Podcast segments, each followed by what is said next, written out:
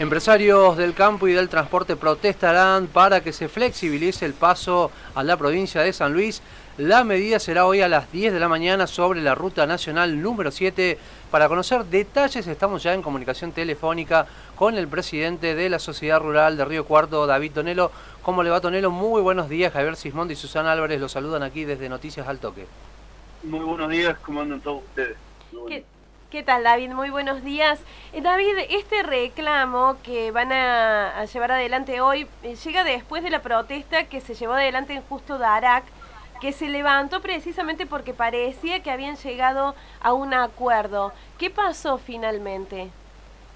Eh, es parte de nada, de, diálogo de sordos, como decimos nosotros, donde donde los protocolos siguen totalmente incumplibles, siguen eh, totalmente irracionables y bueno, ya el hartajo de la gente, ya no solamente de productores, sino de camioneros, vecinos y, trabajadores esenciales, por supuesto, eh, es tanto lo que lo que estamos renegando para poder pasar que bueno eh, se ha decidido una una manifestación con corte de ruta en todos los accesos a San Luis. No, no es solamente Córdoba, sino incluye La Pampa, incluye Mendoza. David, además en esta protesta no solo ya están participando los vecinos de provincia de Córdoba, sino que también se han unido vecinos de la provincia de San Luis. Sí, sí, es parte que ellos también tienen el mismo problema para, para entrar a Córdoba, a La Pampa o Santiago del Estero, o, medidas totalmente irracionables sobre las actividades esenciales que, que no pueden salir a cumplir su tarea y, y bueno, estamos realmente alcanzados por, por los decretos de necesidad y urgencia. En el caso de los productores hay que ir a darle de comer a los animales, hay que atenderlos sanitariamente y no, no se está pudiendo llegar en tiempo y forma. A esto hay que sumarle la sequía atroz que está, que está atravesando la parte del sur de Córdoba y, y San Luis que, hace que se complique todo. Eh, o los camioneros que los tienen 7, 8 horas parados en la, en la ruta para poder pasar. Eh, bueno, ha hecho que ya la gente eh, realmente no, no soporte más esta situación.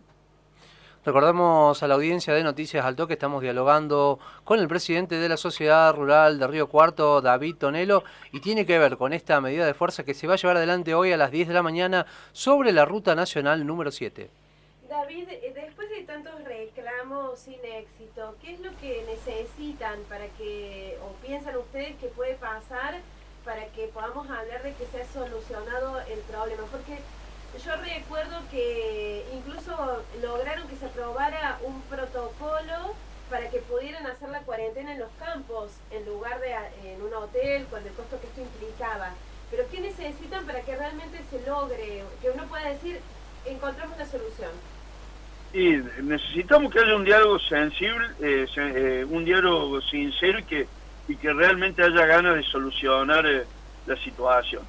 no puede ser que, que, para que nos den una autorización para entrar tengamos que mandar 6, 7 mails y que primero que no está bien redactado, después que falta una coma, después que falta la foto de la persona que va a entrar. Entonces todo eso dilata y hace que no podamos entrar. Eh, nos hacemos el PCR y después el doble PCR que te cobran un impuesto. Un PCR en todos lados vale 5 o 6 mil pesos, en San Luis vale 10 mil, porque hay que pagar un impuesto, no sé qué. Bueno, es un diálogo, necesitamos un diálogo sincero y, no. Y hay, nosotros tenemos que llegar a nuestros establecimientos y poder trabajar. no Nosotros no pedimos entrar a ningún pueblo, a ninguna ciudad a comprar nada. Eh, necesitamos eh, protocolos accesibles, que, podamos llegar al establecimiento y trabajar, no trabas burocráticas donde dependemos de un funcionario de turno.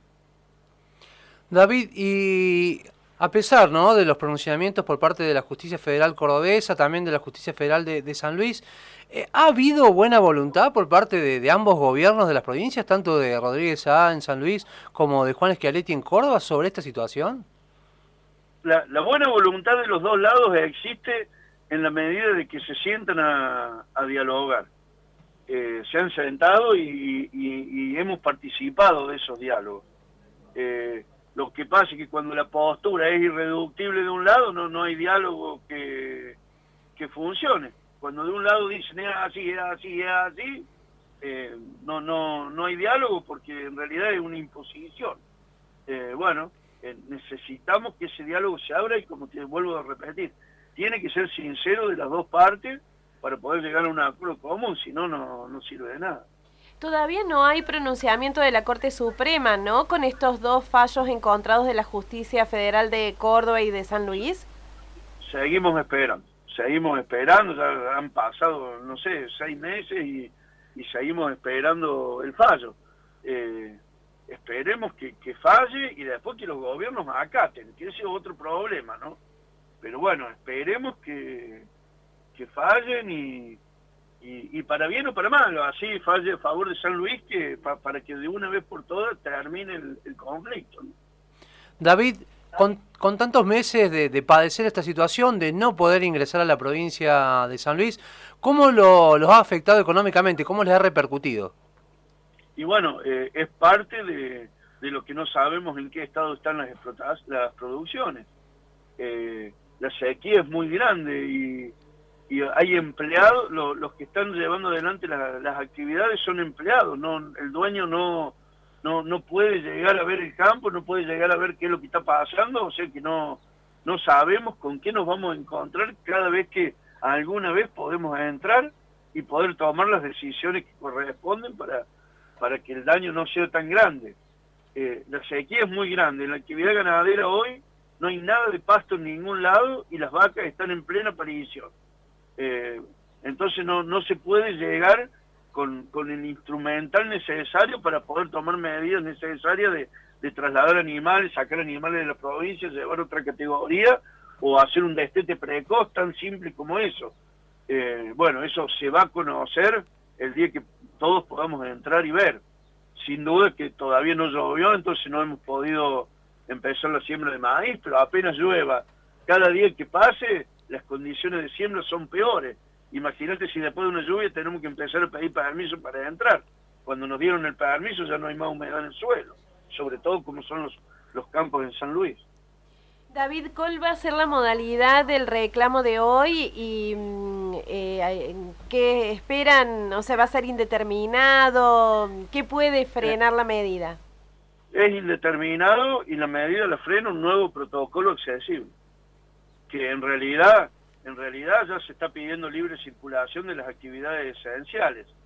Eh, pero bueno, que, aparte de la ley lo ampara, pero, pero bueno, y es parte ya de, de que esto va a depender también de, de que la gente entienda eh, la, la, nueva medida, la nueva solución o la nueva no solución. Por eso habla de la indeterminación del conflicto.